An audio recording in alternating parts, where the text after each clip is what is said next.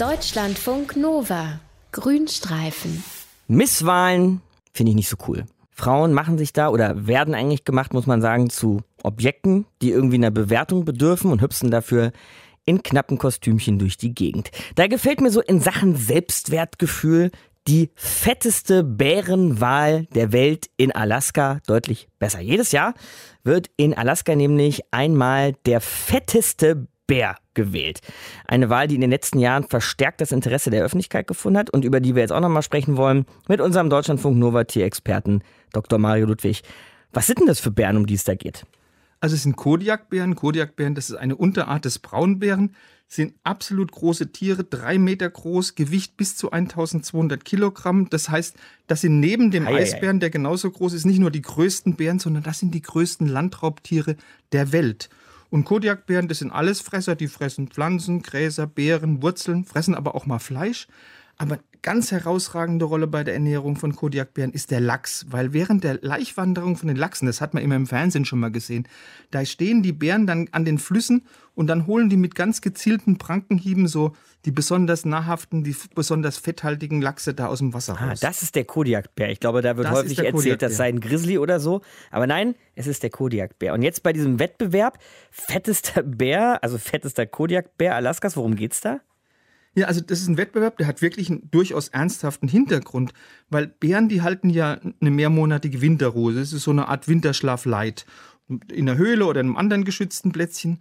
Und bevor die sich da hinlegen, da müssen die erstmal innerhalb von zwei Monaten so viel Nahrung fressen, wie sie normalerweise über das ganze Jahr verteilt fressen würden. Weil während dieser Winterruhe, da verlieren die bis zu einem Drittel ihres Körpergewichts. Deshalb, ich habe es ja schon erzählt, bei den alljährlichen Lachswanderungen, da versuchen die so viele Lachse wie möglich zu fangen und zu erbeuten.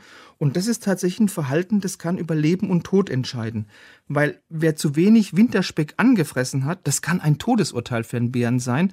Und mit diesem Wettbewerb fettester Bär Alaskas, da möchte man die Bevölkerung, aber eben auch Touristen wirklich für diesen jährlichen, ich sag's mal, Überlebenskampf der Kodiakbären sensibilisieren. Okay, aber wie läuft denn so eine Bärenwahl ab, Mario? Also müssen Sie sich dann schön. da auch vorstellen und was vorsingen oder wie wird über den Sehr Gewinn schön. entschieden? Also dieser fetteste Bär Alaskas Wettbewerb, der wird von den Mitarbeitern äh, des Katmai Nationalparks veranstaltet, jedes Jahr. Und dazu stellen die Mitarbeiter jeweils zwei Fotos von einem rund einem Dutzend besonders, ich sag mal, adipöser Bären ins Internet. Ja. Und zwar jeweils ein Foto, das die Bären in schlankerer Gestalt im Sommer zeigt und dann wohlgenährt kurz vor dem Winterschlaf im Herbst. Also ein Bevor- und Danach-Foto. Und die User bestimmen dann per Like, welche beiden Bären ins Finale gehen. Und die letzte Wahl, die fand im Oktober 2018 statt. Gewinnerin war eine Bärin namens 409 Beatnose, also Perlennase. Dicht gefolgt von einem männlichen Rivalen, der auf den etwas profanen Namen 747 gehört hat. Okay, ja. Und das, obwohl 747 wurde wunderbar von der Nationalverwaltung mit folgenden Worten angepriesen. Sein Bauch hängt fast auf dem Boden. Ist das ein Bär oder ein Nilpferd? Und Beatnose wurde also äh, bereits zum zweiten Mal schon nach 2015 Siegerin des Wettbewerbs. 2016 und 2017 hat sie nicht gewonnen, da war sie familienbedingt gehandicapt. Familienbedingt Handicap, war sie schwanger oder was? Ja, genau. Die Ah, ja. hat also 2016 zwei Junge bekommen und die mussten ja von ihr kräftig mit Nahrung versorgt werden. Und da blieb natürlich für die Bärenmutter selbst deutlich weniger übrig, zumindest nicht genug, um einen Wettbewerb zu gewinnen. Äh, generell gibt es bei diesem Lachsfressen oft wirklich ganz massive Probleme unter den Bären und das soll ja auch verdeutlicht werden. Was für Probleme denn?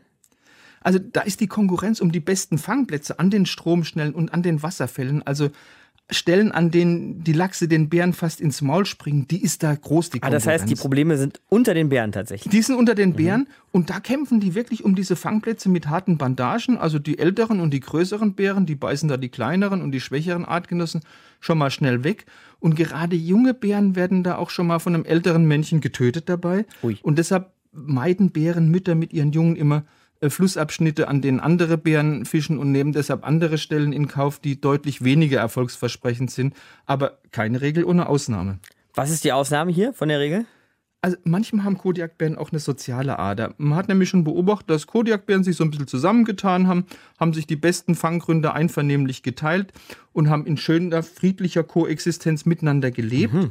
Und die Wissenschaft hat gesagt, Wahrscheinlich sind es eng unter, miteinander verwandte Tiere, damit die so freundlich miteinander sind. Ah, Familienbande unter den Bären. Genau. Das heißt also, Kodiakbären können untereinander auch aber trotzdem ganz schön austeilen. Können sie dann aber auch für uns Menschen gefährlich werden? Also generell ungefährlich ist keine Bärenart, aber wenn du jetzt einen gewissen Abstand zu einem Kodiakbären hältst, dann musst du da eigentlich nichts befürchten. Was man aber nicht machen sollte, ist wie bei allen großen Tieren zwischen Muttertier und seine Jungen geraten, weil das könnte wirklich übel ausgehen.